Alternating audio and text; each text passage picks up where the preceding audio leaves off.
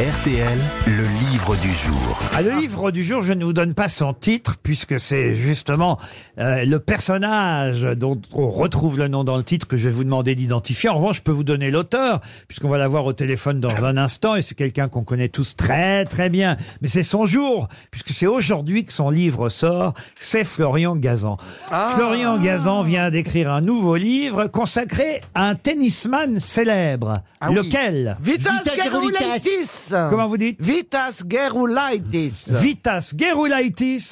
Excellente réponse de Caroline Diamant. Vous le saviez Il vous l'a déjà envoyé Non, il ne me l'a pas envoyé, mais, euh, mais je m'intéresse à ce que fait mon camarade Florian. Bonjour Florian Gazan. C'était le joueur blond. Bonjour Laurent. C'est un tennisman américain, contrairement peut-être à ce que son nom euh, peut indiquer. il n'est pas grec. Euh, D'origine lituanienne, c'est ça? Ouais, exactement. Né, né à New York, mais ses parents avaient émigré de Lituanie aux États-Unis, chassés par les Russes et les nazis. Ils ont eu la double dose. Et c'est vrai qu'il s'appelait Vitotas Vitas Kevin Gerulaitis. Euh, euh, il est né à Brooklyn, en fait, dans le quartier de Brooklyn.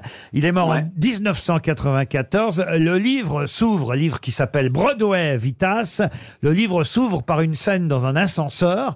Une scène dans un ascenseur où on comprend qu'en fait, il y a à la fois Gerulaitis et Björn Borg. C'est bien ça Exactement, parce qu'ils étaient devenus de- les meilleurs amis du monde. Et en fait, euh, c'est une scène qui a vraiment existé. Un jour, ils sont dans un ascenseur dans un hôtel après un tournoi, et il y a un, type qui rentre dans l'ascenseur et qui se jette sur euh, Gerolaitis et lui dit Monsieur Borg, Monsieur Borg, est-ce que je peux avoir un autographe? Et euh, Borg comprend pas pourquoi l'autre euh, demande à Gerolaitis, c'est pas à lui. Et Gerolaitis joue le jeu et lui signe un autographe et signe Borg. Et Borg lui dit, mais pourquoi tu lui as pas dit que c'était pas toi? Il dit, bah excuse-moi, j'y j'y peux rien si je ressemble plus à Borg que toi. C'est génial. Il était très drôle, ce Vitas Gerulaitis. Euh, Est-ce que ça a été un, un grand tennisman? Le mieux qu'il ait fait, c'est quoi? Numéro 3 mondial, ce qui est déjà pas mal, vous me direz. Bah oui. Ouais, il a été numéro 3 mondial et il a gagné un tournoi du Grand Chelem, euh, l'Open d'Australie en 77. Et il a eu le, le malheur euh, bah, d'être là au moment où il y avait Connors, McEnroe et Borg, comme euh, les joueurs récents se sont tapés Federer, Nadal et Djokovic. D'ailleurs, dans votre livre, c'est évidemment une biographie euh, de Gerulaitis, mais en creux, il y a aussi celle de Borg quelque part. Oui, bah oui, ils étaient très très liés parce qu'en fait, Borg a été le, cauchemar de, de Gerolaitis et, et son meilleur ami puisqu'il l'a jamais battu de toute sa carrière. Il l'a uniquement battu à l'entraînement, mais ça comptait pas. Et en fait, ils ont ils ont noué une relation d'amitié assez assez dingue parce que en, en 77, il y a une demi-finale à Wimbledon, un match mythique en 5-7. Gerolaitis doit gagner, il rêve de gagner Wimbledon. Borg le bat finalement, il est démoralisé, Gerolaitis, et le lendemain matin, il va à Wimbledon et il propose à Borg de s'entraîner avec lui, de le préparer pour la finale contre Connors. Ce qui est vraiment assez hallucinant. Et là, ils deviennent amis et les meilleurs amis du monde. Vitas Gerulaitis, c'est un choix curieux. Pourquoi lui? Ben, parce que euh, au-delà du, du, du personnage fantasme, ça a été un grand jet-setter. C'est quelqu'un qui a été ami avec Borg, Connors, McEnroe, ce qui était déjà incroyable parce qu'ils se détestaient les trois, mais lui était ami avec les trois. Et puis il avait une vie nocturne dingue. Il s'appelle Broadway Vitas parce que c'était le roi de Manhattan. Il connaissait toutes les boîtes par cœur, le fameux Studio 54. Ah. Il était ami avec Warhol, avec Mick Jagger, avec Freddie Mercury, Stallone. C'était un jet-setter, mais à côté de ça, un tennisman de très haut niveau. Ah oui, il y a une scène avec Andy Warhol, euh, assez drôle. D'ailleurs, je sais pas si c'est votre imagination ou si euh, le dialogue est, est réel. Quelle est la part de fiction dans ce que vous écrivez, euh, Florian? Tout est vrai, euh, ça s'est passé. Euh, a posé pour Andy Warhol qui avait fait une collection de tableaux sur des, des- des stars du sport. Moi, j'ai juste imaginé les échanges et les dialogues, mais toutes les anecdotes, toutes les histoires dans le livre sont, sont vraies. Parce qu'à un moment donné, dit « À vaincre sans péril, au triomphe sans gloire ». Et Warhol lui dit « Tu connais le site de Corneille ?» L'autre répond « Pas personnellement, c'est qui ?» Alors il lui dit « Un personnage de tragédie française du XVIIe siècle. » Et de là vient ta citation. Et là, Gerulaitis répond « J'ai dû lire ça dans Time ou Newsweek. C'est l'avantage de passer des heures à attendre les avions. L'aérogare, c'est la bibliothèque du cancre. » Ça, c'est de vous. Oui, ça c'est de moi. Bon, quand même. hein. Et, et alors, il y a une phrase qu'il aurait vraiment prononcée. Celle-là, elle m'a bien fait rire. Euh, c'est une phrase qu'il aurait prononcée après sa victoire sur Jimmy Connors. Vous la connaissez, Florian. C'est en demi-finale des Masters de tennis. On est en 1979. Et il a déjà perdu 16 fois consécutivement contre Connors. Et enfin, il gagne contre Jimmy Connors. Et vous savez ce qu'il dit ce jour-là, alors, Florian? Oui, il dit que ça sert de leçon à tout le monde. Personne ne bat Vitas Gerolaitis 17 fois d'affilée.